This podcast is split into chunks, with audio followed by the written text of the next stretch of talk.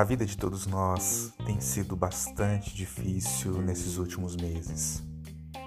As incertezas, o medo, a dificuldade de perceber, entender aquilo que realmente está acontecendo. Tantas e tantas informações, algumas delas verdadeiras, muitas informações falsas.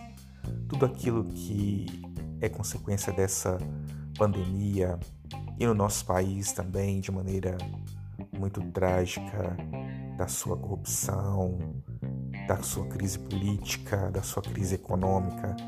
Todas essas coisas nos fazem refletir e pensar e muitas vezes até não acreditar que a gente possa ter um bom futuro. Mas é necessário perceber e entender que existe vida e existe luz além disso tudo. Nós temos que ter muita paciência, muita calma, muita resiliência e nós temos que continuar desenvolvendo empatia pelas pessoas, apesar de tudo isso. É bom lembrar que as adversidades estão presentes em muitos momentos da nossa vida.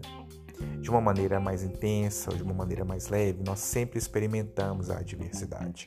Ela não é algo que a gente deva se assustar ou desistir, ou parar no meio do caminho, ou achar que tudo está perdido. A diversidade deve servir como ponto-chave para nossa resistência, para nossa capacidade de se adaptar ao mundo e às coisas que nele existem.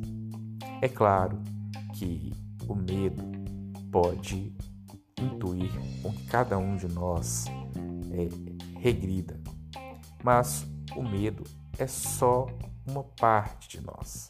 Ele não é o nosso inteiro. Nós somos pessoas, como seres humanos, muito capazes de nos adaptar.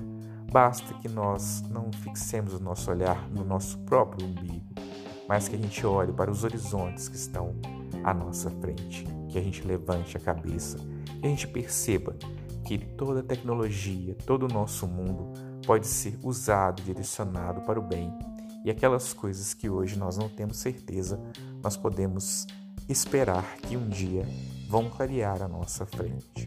Nesse momento de dificuldade, é muito importante que a gente tenha esperança.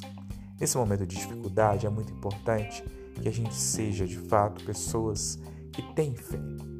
Mas uma fé não apenas naquilo que a gente pode enxergar, mas em coisas que talvez a gente não tenha a verdadeira visão nesse momento. Assim também é na nossa vida. Mas esse momento talvez traga um pouquinho mais de obstrução, porque está acontecendo com muita intensidade. Um abraço e até a próxima.